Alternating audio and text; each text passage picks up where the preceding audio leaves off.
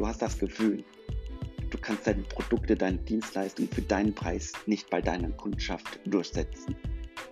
Ich hatte dieses Problem auch.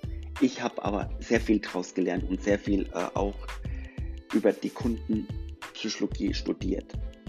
In mir studiert. Ich habe kein Studium abgeschlossen, aber ich habe es quasi, quasi bei meinen Kunden in meinem Verkaufsskript so umgesetzt, sodass der Kunde meine Preise kaufen tut.